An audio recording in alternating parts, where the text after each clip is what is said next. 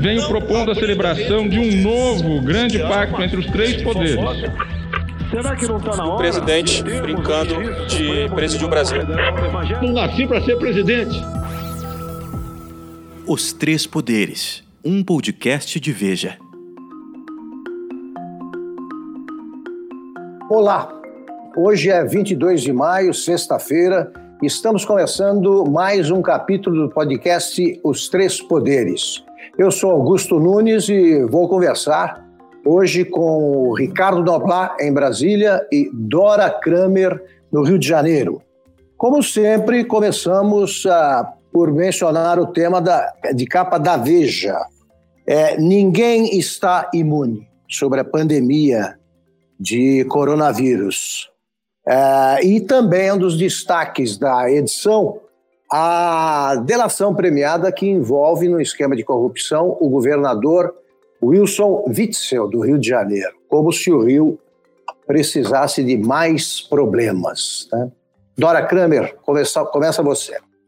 Olha, é, vou começar logo abordando a questão do Wilson Witzel, tá? E esse gancho aí que você é, abordou, como se o Rio precisasse de mais problemas, de mais um governador.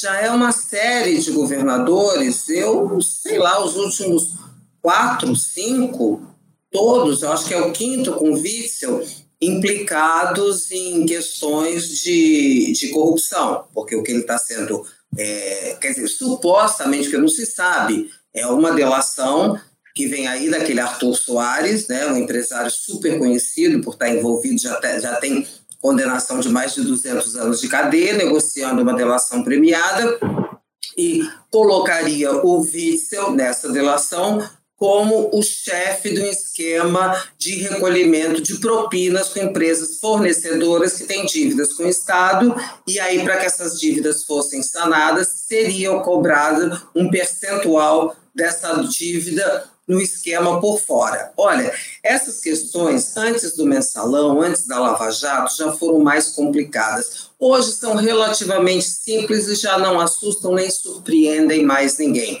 Se essa delação vier a ser feita, se for homologada, se for comprovada as, as declarações, evidentemente que o governador uh, Wilson Witzel verá os seus planos de futuro político, ele que foi juiz federal, até entrar na política já como governador de estado, evidentemente que ele verá esses planos, é, eu não vou nem dizer abreviados, extintos.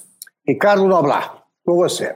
O, o, o, Soares, citado pela Dora, é o famoso Rei Arthur. Rei Arthur. Que é um empresário milionário, bilionário, não sei, que ganhou muito dinheiro ao longo desse tempo todo, principalmente com transportes coletivos no Rio de Janeiro, dono de várias empresas de transporte coletivo. Nada mais, mais, vamos dizer, atraente para quem quer eventualmente lavar dinheiro e cometer outras falcatruas do que lidar com o dinheiro vivo, passagem paga pelo, pelo, pelo cidadão que precisa usar os transportes coletivos. O, o, o Soares foi preso, o rei Arthur foi preso em Miami, ele estava em Miami, é acusado de uma série de coisas, entre elas a de ter comprado voto, inclusive, para que o Brasil sediasse os Jogos Olímpicos, salvo engano, de 2016? 16, exatamente. 2016. É, a questão é, ele propôs, na, é, na, sua proposta de delação premiada, ele dá uma série de indicações, de indícios e até gravações que implicariam o, o governador do Rio de Janeiro, o atual governador, em, em, em esquemas de corrupção.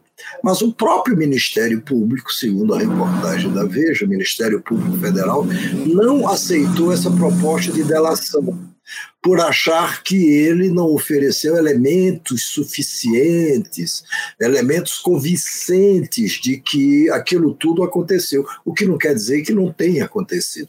Apenas o Ministério Público, isso também é normal nessas transações de delação premiada, o Ministério Público joga duro, não, olha, mostra mais provas aqui, não pode ser assim. Isso já aconteceu em várias outras delações. É, por enquanto, isso está na mesa do Procurador-Geral da República, para que ele dê seu parecer, se é favorável ou não à aceitação dessa delação nos termos propostos pelos advogados do Soares. Mas isso ainda vai rolar muito. É, de toda forma, é, digamos assim, como Procurador-Geral da República, não só por ter sido nomeado pelo Bolsonaro, mas por ter se comportado, pelo menos até aqui, como um, um aliado do presidente, é, é, é, essa delação, essa proposta de delação, é um instrumento forte contra o governador do Rio de Janeiro é, de alguma maneira, vamos dizer, equilibraria um pouco o jogo entre ele e Bolsonaro, porque Bolsonaro se queixa de que é por influência ou sob influência do governador do Rio que o Ministério Público do Rio de Janeiro está atrás do garoto Carlos e de outros. Bom, o Wilson Witzel, nesse caso aí, ele teria substituído o Sérgio Cabral né, no esquema, porque o rei Arthur está na praça faz tempo aí, com as suas roubalheiras. Agora, eu acho que, independentemente do que, a, do que vai acontecer com este caso, o Wilson Witzel dificilmente escapará de problemas com, de acertos de contas né, com a justiça, porque eu achei muito suspeito esse contrato que ele fez com a empresa encarregada de instalar e gerir por seis meses os dez hospitais de campanha no Rio e quase todos ainda por concluir. Veja bem, a, a, a Espanha, que instalou, sem querer ser otimista, né? a Espanha instalou hospitais de campanha que já vêm sendo desativados. Como é que você já projeta aí uma gestão por seis meses? Né? Então, se a pandemia arrefecer, você vai continuar cumprindo esse contrato. A empresa, que não é uma empresa de grande porte, né, ela vai ficar com hospitais ali vazios e recebendo pela gestão de algo que não estará funcionando. Isso é um dos detalhes. Né? Agora, eu lamento mesmo é pelo Rio de Janeiro. Eu achei que o Sérgio Cabral já tivesse roubado tudo e tudo tivesse sido devassado. Não.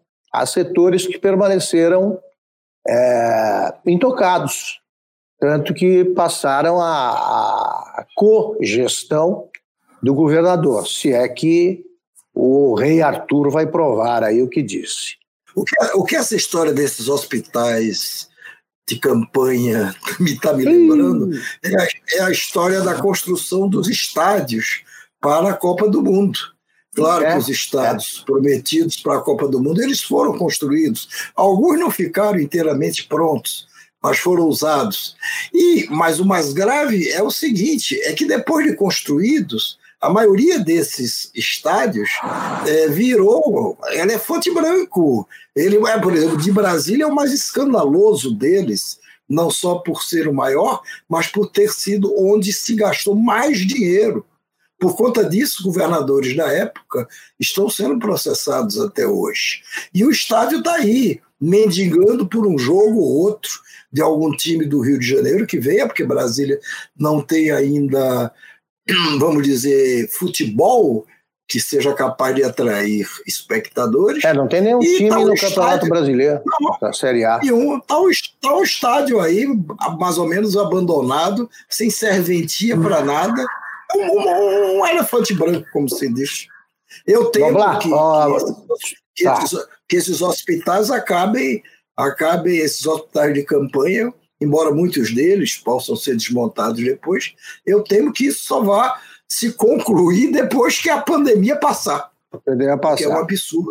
Bom, o ministro Celso de Mello, do Supremo Tribunal Federal, ele é, pediu que a, a Procuradoria-Geral da República e o procurador Augusto Aras é, se manifestasse sobre o pedido de apreensão dos celulares do presidente da República, mais alguém, Noblar?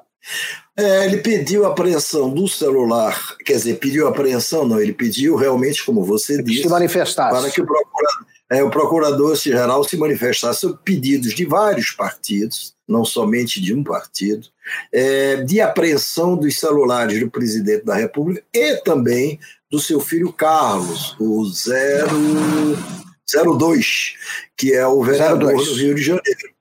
Até o Carlos já reagiu nas redes sociais, dizendo que isso era um absurdo, como não conseguiram apreender os celulares dos advogados do Adélio, que deu a facada no pai dele, por que apreender dele? Uma coisa não tem nada a ver com a outra, mas tudo bem, o Carlos tem direito de estrilar com essa história.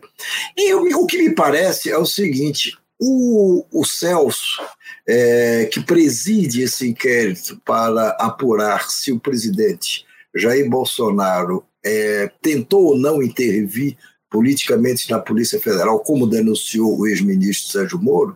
Eu, eu, vejo essa atitude dele hoje, que poderia ter sido tomada antes, ou que poderia vir a ser tomada na próxima semana, como uma espécie de um aperitivo, digamos assim, do que ele prepara para mais tarde, está previsto até às 17 horas, finalmente se conhecer a decisão dele sobre se o que fazer com o vídeo da reunião ministerial do dia 22 de abril, onde, segundo Sérgio Moro, teria se passado essa tentativa de intervenção política na Polícia Federal. Bolsonaro Sobre isso, eu quero fazer uma pergunta a vocês no final. Está previsto que até às 17 horas o, o Celso vai dizer: olha, divulga o vídeo todo, ou divulga só a parte que tem a ver diretamente com a denúncia do Moro, ou até, no extremo, no limite, não divulga nada. Então está todo mundo esperando, na, tá, a expectativa é grande no país, dos políticos, as televisões só falam nisso, as redes sociais só tratam desse assunto hoje. O que é que o Celso vai fazer?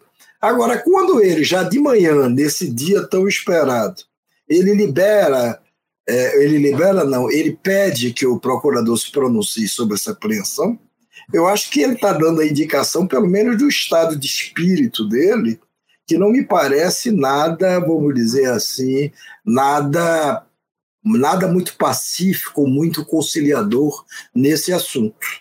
É isso mais ou menos Dora que eu estou vendo nesse. Dora. Noblar, só acrescentar que nessa questão do pedido de opinião ao PGR, ele não poderia deixar de fazer.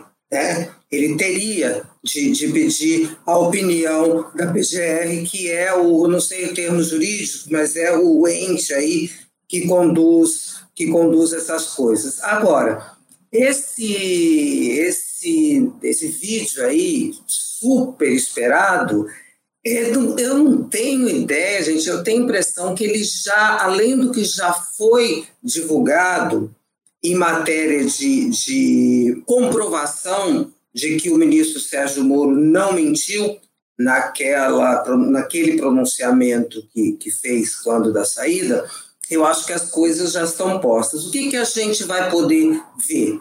Né? É o contexto principalmente se esse, se esse, se esse vídeo for divulgado na integralidade, ou pelo menos os, te, os trechos referentes a essa questão da interferência na Polícia Federal, eles não forem é, picotados, quer dizer, você conseguir entender de que maneira o presidente, aquilo foi dito, todas aquelas coisas que já foram relatadas foram ditas, eu acho que aí sim a gente vai poder é, ficar, ter é, mais clareza sobre o contexto disso. E eu, se pudesse apostar por tudo que foi dito, pelo próprio comportamento do governo, eu diria que esse contexto não será favorável ao governo. Eu vou fazer a pergunta agora, então, que eu guardar para o fim do programa, porque está bem no. É, ela é, agora ela é, virou urgente.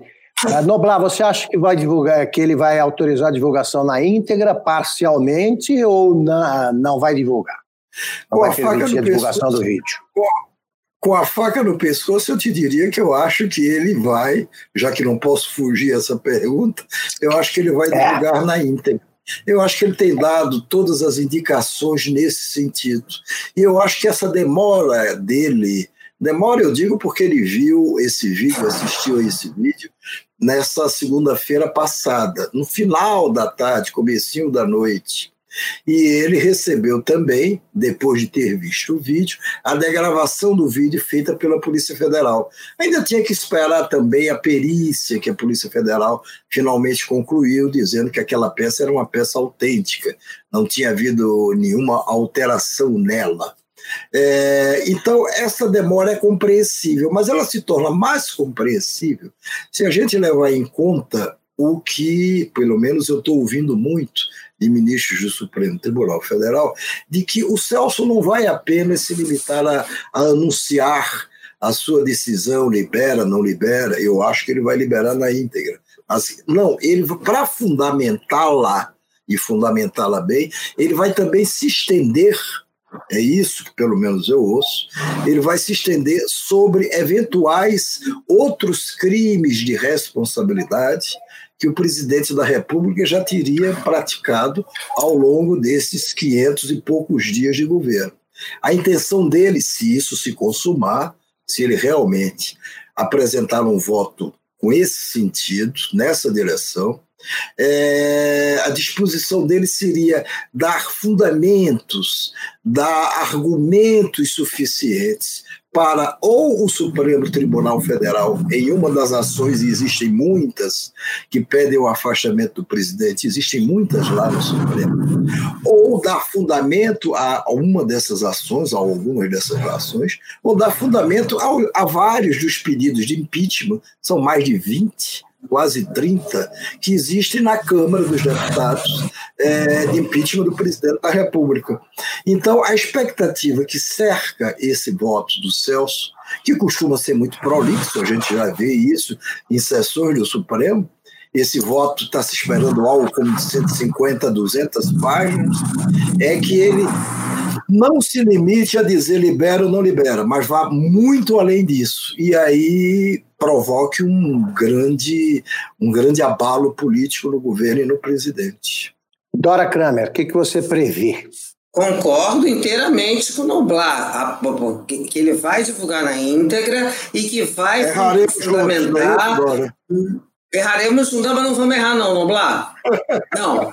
Ele vai divulgar na íntegra e vai fundamentar longamente a sua decisão. Por isso é que ele usou todo esse prazo, né? Para ver o vídeo, que tem duas horas, duas horas e tal, examinar a transcrição, perícia, tudo isso, e aí elaborar o que eu vou chamar aqui de voto dele. Não sei se está correto, acho que não, porque não é mais, talvez fosse mais um parecer, não sei bem como é que se chama, mas que ele vai fundamentar, eu não tenho a menor dúvida. E a gente, conhecendo o histórico do ministro Celso de Mello e mais o estado de espírito, Uh, somando-se ao fato de que ele vai deixar logo, logo o Supremo em novembro, eu acho que a coisa vai ser bastante forte. Queria só falar agora do processo, os é, pedidos de impeachment, Noblar, são 35, menino, na mão do Rodrigo Maia já. 35, sendo que o último apresentado por vários partidos. E queria ah, dizer mais uma coisa, com relação a esse negócio do Celso de Mello, uma vez apresentado esse esse parecer, essa decisão, enfim, aí, gente, a coisa vai estar. O personagem central chama-se Augusto Aras. Esse está numa saia justa que eu vou lhe contar, porque ele já, ele já demonstrou que, ao contrário do próprio ministro Celso de Mello e, e, e, da maioria dos atores, digamos assim, envolvidos nessa coisa, ele é uma pessoa que acha que o vídeo não tem grande importância, que é preciso divulgar só parcialmente, só aqueles pontos relativos a, só uma coisa pontual. Uh, e pelo fato também dele já ter, ter, ter sido indicado pelo presidente Bolsonaro para a procuradoria sem passar, sem que a, a, essa escolha passasse pela manifestação do Ministério Público naquela lista tríplice, uma vez que ele não fazia parte dela, é, deixa ele numa posição realmente complicada. Acho que o personagem seguinte a essa apresentação chama-se Augusto Aras. Olha, eu acho que eu só ressalvo que em condições normais de temperatura e pressão, eu acho que poderia se divulgar só o trecho ah, que interessa a investigação, né, diretamente, que é essa questão da da interferência do presidente Jair Bolsonaro na Polícia Federal. Mas, como não são normais as condições de temperatura e pressão, eu acho que será divulgado na íntegra, sim. como bem lembrou, vocês lembraram bem, é o grande finale da passagem do Celso de Mello pelo Supremo Tribunal Federal. É o último caso importante, muito relevante com o qual ele lida.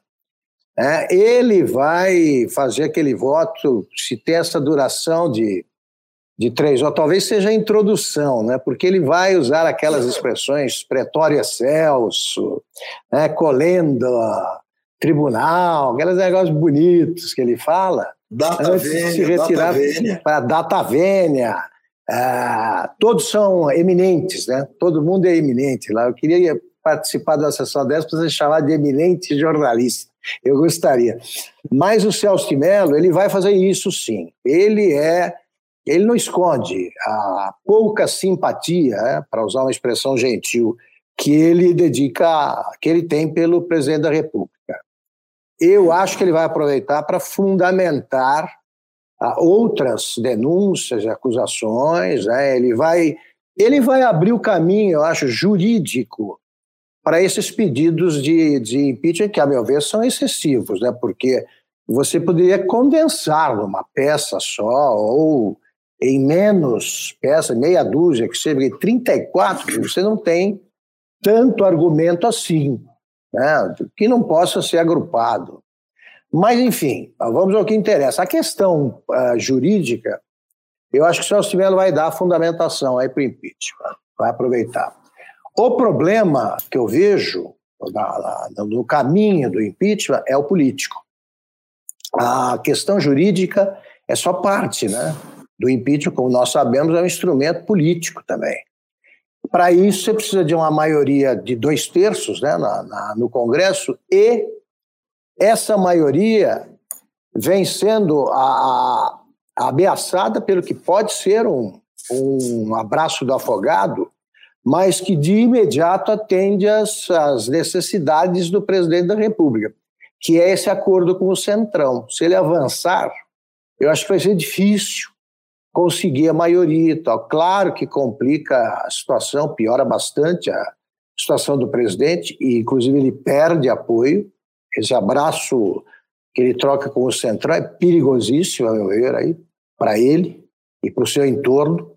Mas eu não acredito no impeachment a curto prazo, não. Ainda, ainda faltam condições políticas, falta o povo na rua. Tal.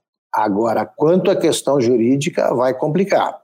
Aí é que nós vamos ver até que ponto vai a audácia, só para concluir, a audácia do procurador-geral. Ele já acenaram a ele com uma vaga no Supremo, a vaga do Marco Aurélio. Ele vai levar isso em consideração. Não sei o que ele vai fazer, até onde ele vai. Mas o principal problema, a pedra no caminho do impeachment a superar é a questão política. Ainda, ainda não estão dadas essas condições, a meu ver. Só isso. Noblas, queria falar? Mas eu, é o seguinte, eu acho que todos nós estamos olhando, todos nós, não somente os três poderes, mas nas pessoas em geral, a imprensa em geral, os políticos também.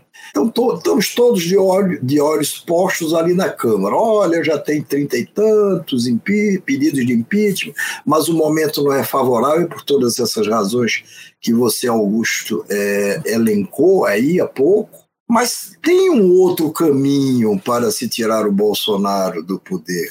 Esse caminho se chama Supremo Tribunal Federal. E isso a gente, isso é perigoso. em geral, né, não está prestando muita atenção. Lá existem várias ações propostas por partidos, por, acho que, não sei mais, além de partidos, quem pode propor, mas há, mas há várias ações lá é, no sentido de que acusam, quer dizer, que o presidente da República já cometeu crimes de responsabilidade de, de várias naturezas e que por isso deveria ser removido dali. E o Supremo Tribunal Federal como é o chamado guardião da Constituição e é quem dá a última palavra a respeito dessas coisas, ele pode, não me pergunte juridicamente como, quer dizer, qual seria o, o, recurso usado, mas eu sei que pode, eventualmente, julgar algum desses pedidos e remover o presidente da República. Pode já até, no ah. passado, prender senador, tirar o presidente da mas Câmara. Mas foi a primeira, seria a primeira vez, né, Noblar? Você precisaria de um tipo de audácia. Seria que, olha, ah, você precisa de, um, de uma unanimidade da, da, da, da, aprovação dos, da aprovação unânime dos ministros para tentar uma cartada pelo, dessas, porque o Supremo não é das menos, instituições mais populares, né? Eu sei, eu tô. Olha só. Eu, não, eu, eu, nem digo unânime, mas pelo menos de uma esmagadora maioria nesse sentido. Esmagadora eu não estou dizendo com isso eu não estou dizendo com isso que isso vai acontecer ou não, que isso é fácil ou difícil de acontecer. Não estou não tô discutindo essa questão. Eu estou apenas dizendo que existe esse caminho. Que poderia não existir, mas existe por tudo que eu tenho ouvido de vários ministros do Supremo. E vamos ouvir a. No fim, e no fim, o Congresso espera que, na verdade, digamos assim, o Supremo faça esse trabalho que ele, Congresso, não tem condições de fazer nem tão cedo. Eu desconheço esse caminho, mas se você está dizendo que tem ouvido de gente do, do ramo, né, ministro do Supremo e tal, ele deve existir, quer dizer, ou seja, o Supremo pode agora, mas não deve, né? Pode, mas não, não. deve. Esse tipo não de deve. coisa. Processos de impeachment, isso tem que obedecer ao ritmo, ao rito tradicional. Ora, gente, se há motivos a, a, mancheias, se o, se o presidente comete crimes de responsabilidade a 3 por 4, não tem por que se atropelar a Constituição, muito menos o Supremo se submeter a, a, a, esse papel. Realmente seria questionável. Acho que, do mesmo jeito, eu acho, discordo dessa história de que foi golpe o impeachment da Dilma. Se foi golpe, por que, que os os que acham isso não, não arguíram a constitucionalidade junto ao Supremo, porque não houve inconstitucionalidade, só por isso. A inconstitucionalidade, se houve, foi a manutenção dos, dos direitos políticos dela. Então, eu acho isso. Ainda que o, o Supremo possa, o Supremo, de forma alguma, deve fazer isso. Eu Acho queria que não deve, permite... só como, desculpe, um abraço, não deve e não tem Nada. força para isso porque o Supremo não é de punir muita gente. Né? A gente tem o desempenho do Supremo é, altamente insatisfatório, para dizer o mínimo, no tratamento dos acusados pela Lava Jato que estão no Congresso. O, o, o Supremo não é de condenar político, isso é histórico. Aí você escolhe um para punir, eu acho que você é, abre caminho para uma crise política aí sim de de, cujos rumos serão inteiramente imprevisíveis. É, imprevisíveis. Eu, Você tem que ter a maioria do Congresso contra para tirar um presidente. Eu não é acredito no impeachment. Eu não acredito no impeachment do, do Bolsonaro, principalmente não só, não só, mas principalmente porque esse impeachment não interessa nem para a chamada oposição. E por oposição, eu falo não só os partidos de esquerda, mas também alguns partidos ali meio de centro, mas sem serem, vamos dizer assim, tão visceralmente centrão, que não interessa e que teme. Mas por que, que não interessa isso? Porque a oposição teme que, olha, tira o Bolsonaro, entra o Hamilton Mourão, que é o vice. É o que manda a Constituição, cumpra-se a Constituição. E aí a oposição teme que o Mourão possa ser, digamos, muito mais tosco do que o Bolsonaro, que aliás foi o Bolsonaro que disse que o Mourão era mais tosco do que ele. E o Mourão possa, de todo jeito, com certo verniz ali que todo general adquire, fazer uma coisa mais ou menos no meio termo, não tão provocadora, não tão criadora de casos como tem sido o governo do Bolsonaro, e possa até se habilitar a se candidatar à reeleição, coisa que ele teria direito se ele assumisse o lugar de Bolsonaro. Então está muito curioso, porque a oposição está exatamente na mesma posição que o PSDB e outros partidos ali mais de centro é, estiveram em relação ao governo Lula quando estourou o escândalo do mensalão. Não, não, é. deixa o Lula lá sangrando deixa ele sangrando. Um dia desse, numa reunião do PT, foi o próprio Lula que defendeu essa tese. Deixa o Bolsonaro sangrando. Aí alguém virou para ele, alguém eu sei quem foi, mas não posso falar. Alguém virou para ele e disse: Como é que é? O PSDB deixou você sangrar no mensalão. E você se elegeu e elegeu e duas vezes. É, Olha só. Então, é a, é a mesma receita. Nós estamos a, nos últimos minutos, não, últimos não, dez minutos aqui do final do programa. Eu queria saber de, vocês o seguinte: como é que vocês veem a expansão da presença militar no governo, com a nomeação de vários oficiais aí de alta patente para o. que, que, que foi escancarado agora pela nomeação de vários oficiais de alta patente para cargos importantes no Ministério da Saúde. Eles estão, evidentemente, em outros cargos. É, eu queria saber o que, que a Dora pensa desta, deste fato. Bom, eu acho que com isso as Forças Armadas correm um sério risco de entrar num barco furado que um barco que já está fazendo água, com, independentemente de impeachment tal, mas tudo que a gente vê diariamente, um barco que faz água, que é o do governo Bolsonaro. E isso atinge a imagem das Forças Armadas, que a duras penas, nos últimos 35 anos, depois que deixou o poder, veio reconstruindo a sua imagem e é, é, é nas avaliações de gente de instituições, se não está no topo, acho que é a igreja que está no topo, sei lá, mas eu acho que é ocupa um lugar muito alto na, na avaliação positiva da população. Então há um, há um sério risco aí, as Forças Armadas até. É, eu estou generalizando, gente, pelo seguinte, porque evidentemente que não é todo mundo, que não é todo general, que não é todo almirante que, que concorda com essas coisas, né? Mas aos olhos da população não interessa, porque isso se confunde, as Forças Armadas se confundem com as pessoas que ocupam cargos no governo, compartilham espaços, avalizam determinadas é, é, atitudes. Por exemplo, no vídeo que eu acho que nós vamos ver no início da noite, é, você tem ali militares compartilhando é, mesa de reunião ministerial onde se fala os palavrões, sendo coadjuvantes de atos que contrariam, como foi o de domingo passado, contrariam as recomendações das, da, da, do, combate à, à, crise, à pandemia do coronavírus. Então, acho que as Forças Armadas que se preocupam, há uma preocupação ali de, corre a versão né, de não se é, contra a efetivação do Pazuello no Ministério da Saúde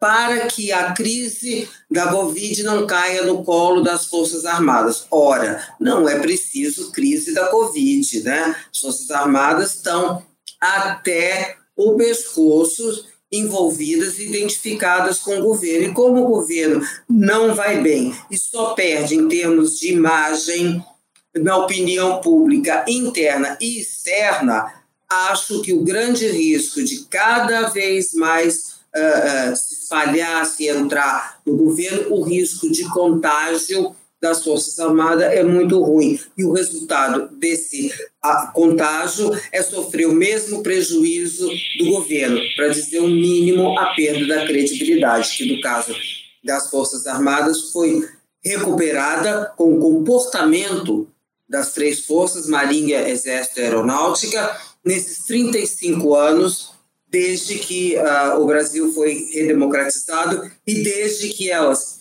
foram submetidas ao poder civil, isso expresso de uma maneira muito eloquente na extinção dos três ministérios, Exército, Marinha e Aeronáutica, e é, criação do Ministério da Defesa, que, na sua concepção, era para ser ocupado por um civil. Ricardo Noblar. Eu confesso a vocês que eu ando muito irritado ultimamente com essa história de ah, vai ter um golpe, vai ter um golpe, o golpe está em curso, o golpe. Não, não vai ter golpe nenhum, por uma única razão: não precisa ter golpe. As Forças Armadas, elas, por mais que neguem como instituição, embarcaram não só no governo, mas embarcaram antes na, na campanha do, do Bolsonaro em termos de apoiá-lo de várias maneiras e de apoiar o seu governo, que é uma decorrência lógica do apoio que foi dado na época da campanha. A Folha de São Paulo, foi o último levantamento que eu vi a respeito, foi mais completo assim, foi da Folha de São Paulo, que dá que nós temos hoje entre 2.400 a 2.700 militares empregados em vários cargos de vários escalões do governo. Nós temos um presidente da República que foi militar, ou que é militar, embora da reserva, um vice-presidente militar, os quatro ministros com assento no Palácio do Planalto são ministros militares, dois deles, ou pelo menos um, da ativa ainda. É, nós temos dos 22 ministérios, nove com militares como titulares. Ora, diabo, para que precisa mais de golpe nem de coisa nenhuma? Não precisa. O governo está principalmente ocupado por militares, e eles é, não dão o menor sinal de que sejam capazes de desembarcar do governo, até porque seria uma incoerência muito grande. Então, não acho que tem golpe coisíssima nenhuma. Não precisa haver golpe. E o golpe, hoje em dia, se acontecesse, seria de uma outra maneira, não seria ao velho estilo. Agora, é, que isso eu acho ruim, como Dora disse, para a imagem das Forças Armadas enquanto instituição? Acho. Vai ser muito difícil se o Bolsonaro sair, entrar um político de outra tendência. É, como é que vai ser o comportamento dele em relação às Forças Armadas e das Forças Armadas em relação a ele? E se esse político for exatamente o oposto do Bolsonaro? Aí nós poderemos ter realmente um problema sério. Olha, eu, nós estamos nos, nos, últimos segundos aí do, do programa, são dois minutos. Eu vou rapidamente expor o que eu acho. Eu não vejo a menor semelhança entre os militares de hoje e os de 64. Digo militar padrão, não os que participam do governo e tal, os comandantes de, de tropa. E eu prefiro, honestamente, ver militar em cargo civil do que em comando de tropa. Militares assim. Quem não tem tropa não dá golpe coisa nenhuma. O exército precisa apoiar. E, os, e o, as Forças Armadas hoje elas são profissionais. Você não vê manifestações de comandantes neste momento. Você não vê movimentação, por exemplo, do comandante do Exército nessa direção. Ele até corrigiu uma fala do Bolsonaro, né, dizendo como é que seria o, o que ele pensava a respeito de medidas de combate ao coronavírus e tal, ele discordou ali frontalmente. Os militares estão fora dessa. Eu acho que são pessoas que, que fizeram a carreira militar e que estão ocupando cargos políticos. Esses não se não vinculam necessariamente às Forças Armadas, ao governo. Eu acho que o povo faz essa distinção. Eu faço. Porque eu prefiro que esteja, que os militares profissionais estejam no comando de tropa. É o que me preocupa hoje, embora muito menos né, do que quando a gente tinha a figura do anfíbio, o cara era governador, depois chefiava o terceiro exército, aí voltava para a vida política e tal. Eu acho que a democracia brasileira, que não é lá essas coisas, já tem musculatura para acabar com isso, né? E o que vai acontecer é o seguinte: se o Bolsonaro tiver qualquer problema tiver, e for afastado do governo, tiver mais problemas, e for afastado do governo, assume outro militar, democraticamente foram eleitos. Fora daí, eu não vejo nenhuma aventura. Agora, tem esses malucos que pedem uma, inter... pedem, pedem uma intervenção militar que ficaria, então, que deixaria as Forças Armadas acima de um governo cheio de militares, como lembra, vocês lembraram bem. Mas é isso. Considerações finais em segundos. Eu só quero, é, eu acho que esqueci de, posso não, tenho certeza, esqueci de pontuar isso, que eu também não acredito em golpe coisa nenhuma, né? Acho que vocês dois colocaram aí lados é, é, diferentes que retratam bem a cena atual. Eu não estou falando de golpe, a questão é de uma, é, uma queda de confiabilidade exatamente Mas... na maneira como a população vê e abriga as Forças Armadas. Isso é que eu acho que é um grande dano. Mas negócio de golpe também, na minha interpretação, não existe. Perfeito. Doblar, um minuto, considerações Não. finais. Considerações finais, assina embaixo do que a Dora, assina embaixo do que a Dora disse. E vamos esperar aí para ver mais tarde se a gente acertou ou errou no palpite, nas nossas apostas, que aliás foi, estivemos todos de acordo na mesma direção é sobre o voto, sobre o parecer ou despacho do ministro Celso de Mello em relação ao vídeo. Eu acho que vem por aí mais um campeão de audiência. Trataremos disso na próxima sexta-feira. Estamos encerrando aqui o capítulo de 22 de maio do podcast Os Três Poderes. Dora, foi um prazer. Beijo, Noblar, meu querido. Abraço. Um grande abraço. E até a próxima sexta. Foi um prazer.